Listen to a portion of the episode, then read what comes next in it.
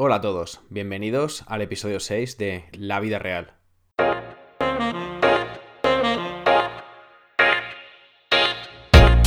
Este es un podcast en el que hablaremos de cómo vivir bien en un mundo que es cada vez más complejo y confuso sin perder el sentido del humor. Para ello, trataremos distintos temas, compartiendo el lado más divertido y las formas más útiles de responder a todo tipo de situaciones de la vida, desde las más cotidianas hasta algunas de las más infrecuentes. La idea es tener un lugar donde encontrar una comunidad de gente que comparta una misma actitud, de curiosidad, crítica y especialmente de nunca dejar de ver el lado cómico, para ser capaces así de afrontar todas las situaciones posibles que uno se encuentra en la vida real. En este episodio quería comentar un tema que está ocurriendo en esta última etapa de coronavirus, que son los dos extremos del confinamiento. Desde que declararon el estado de alarma y las medidas de cuarentena y de confinamiento, hay gente que se lo ha tomado más o menos en serio, varía mucho. Yo quería comentar el fenómeno de los dos extremos de los que apoyan esta medida muy muy en serio y los que no la apoyan en absoluto. Quería aclarar antes de empezar que a mí personalmente me parece buena idea las medidas de confinamiento y que a nivel individual llevo sin salir de casa desde que lo propusieron. Entonces, por un lado tienes el extremo más duro, que son aquellas personas que se han convertido en una auténtica inquisición del coronavirus. Y me explico. Hay gente que se lo ha tomado muy en serio y se ha convertido a un paso más allá y se han convertido en todos unos guardianes del confinamiento. Por ejemplo, hay esta tendencia en que los vecinos se empiezan a increpar unos a otros si ves que, que el vecino sale demasiado con el perro, si ves que ayer hizo la compra y hoy es que va otra vez a hacer la compra, si ves que está ahí mirando el móvil tranquilamente. Entonces yo no sé si la gente está hasta las narices, entonces estás tú en tu balcón y estás aburrido y no puedes más y cuando te quieres dar cuenta te has convertido en un auténtico francotirador inquisitivo del coronavirus y estás gritando directamente a la gente en la calle que va al súper eh, para, no sé, para salvar a la sociedad o algo así. Entonces es como muy curioso ver cómo ciertas personas se convierten en, vigilantes de las normas una vez estas se imponen súper rápido. Es como si hubiera gente que no encuentra su pasión en la vida y igual es que simplemente pues no se han dado las circunstancias adecuadas. No sé, si por ejemplo hubiera campos de concentración disponibles, serían capataces de, vamos, de forma natural se convertirían en perfectos capataces de campo de concentración maravillosos, ¿sabes? Es como, no sé, una planta concreta que solo crece bien en un clima tropical. Y entonces esto es lo mismo, ¿sabes? Es una, la especie es como de vecino encabronado que si le das un entorno así de, de estado de alarma dictatorial con campos de concentración, pues crecerían de manera, vamos, maravillosa. Entonces yo creo que igual es solo darle un entorno donde florecer y, y si tienes un carácter y un potencial adecuado, pues te desarrollas a saco en esas circunstancias. Entonces, mm, no sé, debe ser que, se piensan que, hay gente que tú estás ahí frustrado en tu casa, ¿no? Y aburrido, y hay gente que está ahí gozando eso a tope sin límites en el mercado, ¿no? O algo así. No sé. Es que incluso digo, si un vecino está yendo más de lo estrictamente necesario al Mercadona, tampoco hace falta igual que le grites por los balcones, ¿sabes? No sé, igual si piensan que van al Mercadona a hacer una rave sin gluten o algo así, salvaje e irresponsable, ¿sabes? Pero no, no creo que sea el caso. Y entonces os pongo unos ejemplos. El otro día me contaba un amigo que, iba al súper y que antes de llegar em, se puso a mirar los mensajes que le habían llegado al móvil y se paró un momento para mirarlos e inmediatamente pues aparecieron un policía gritándole desde el coche que no podía estar ahí parado en la calle y tal y al final se bajaron tres policías a pedirle la documentación y tal por haberse parado unos segundos en la calle en lugar de estar andando al súper o lo que sea.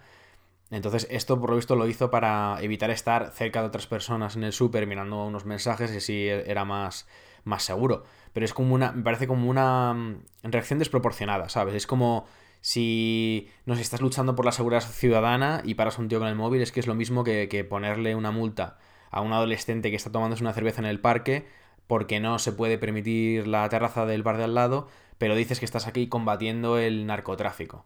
Es como, vale, tío, no sé, has evitado el consumo, momentáneamente el consumo de alcohol, multando desproporcionadamente a los padres de un menor y tal, pero joder, de ahí a combatir el narcotráfico no, es diferente, ¿sabes? Es como que tiene, necesitamos una respuesta un poco proporcional, diría. Es que la cosa está bastante jodida, ¿eh? Porque el otro día estaba, estaba en mi casa y oí como un montón de, de sirenas de policía activarse a la vez. Entonces debía haber algún, algún, alguna emergencia o lo que sea. Y automáticamente lo primero que pensé fue, debe ser, tú imagínate, ¿eh? O sea, un montón de coches de policía a la vez, alarmas, o sea, sirenas por todas partes y tal. Y me viene a la cabeza inmediatamente. Debe ser alguno que se ha puesto a dar un paseo por el parque. Madre mía, es que tenemos un nuevo género de maleante, es el paseador. Es como un villano, ¿sabes? ¿Sabes como en Juego de Tronos cuando, cuando tenías los caminantes, que eran como los malos de, de la serie? Pues en estos tiempos tenemos los paseadores, que son como eso, tremendos maleantes que van a dar ahí paseos furtivos, que ya en el futuro dirán a los niños, no, pórtate bien que si no va a venir el, el paseador, ¿sabes? Algo así.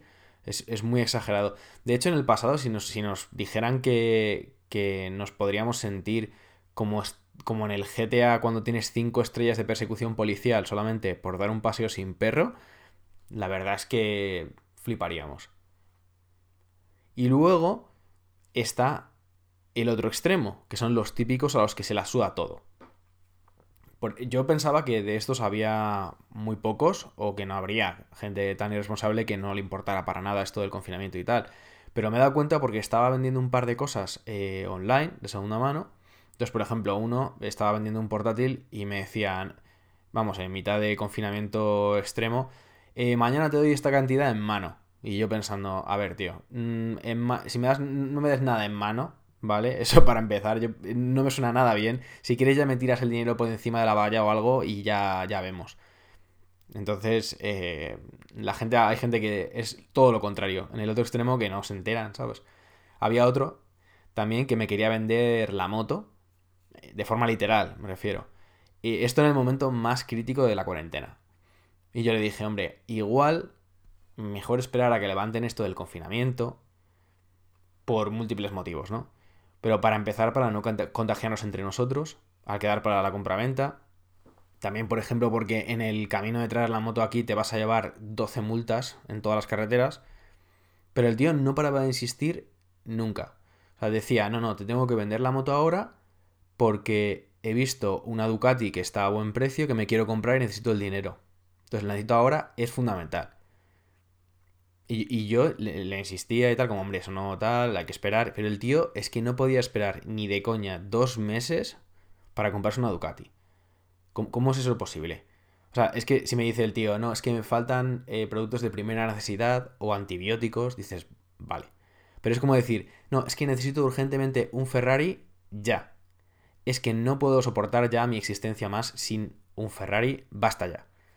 Pero es que uno de los aspectos más divertidos de esto es que el tío ya tenía una moto, la que me estaba intentando vender. Y además era una moto muy buena, una moto que flipas. Entonces, ¿cuál es el motivo? Yo me preguntaba. ¿Cuál es el motivo de la urgencia para, para comprarse una Ducati? Es que yo no sé si es que las motos italianas son lo que realmente atrae a las chonis que viven en esa zona poligonera concreta o algo así. Sería que su colega El Cadenas se había comprado una moto italiana y temía perder a su choni predilecta o no, no sé. Sea lo que sea, esto parecía un asunto urgente y, y desde luego una pandemia de un virus chino no era nada cercano a poder pararle. Si llega a ser, imagino, un virus italiano, igual sí, pero en este caso ni de coña. Y es que el tío ya tenía una moto de 95 caballos. Y, debe ser que quería algo más potente. No sé, ¿cómo. ¿Y cómo le explicas entonces tú?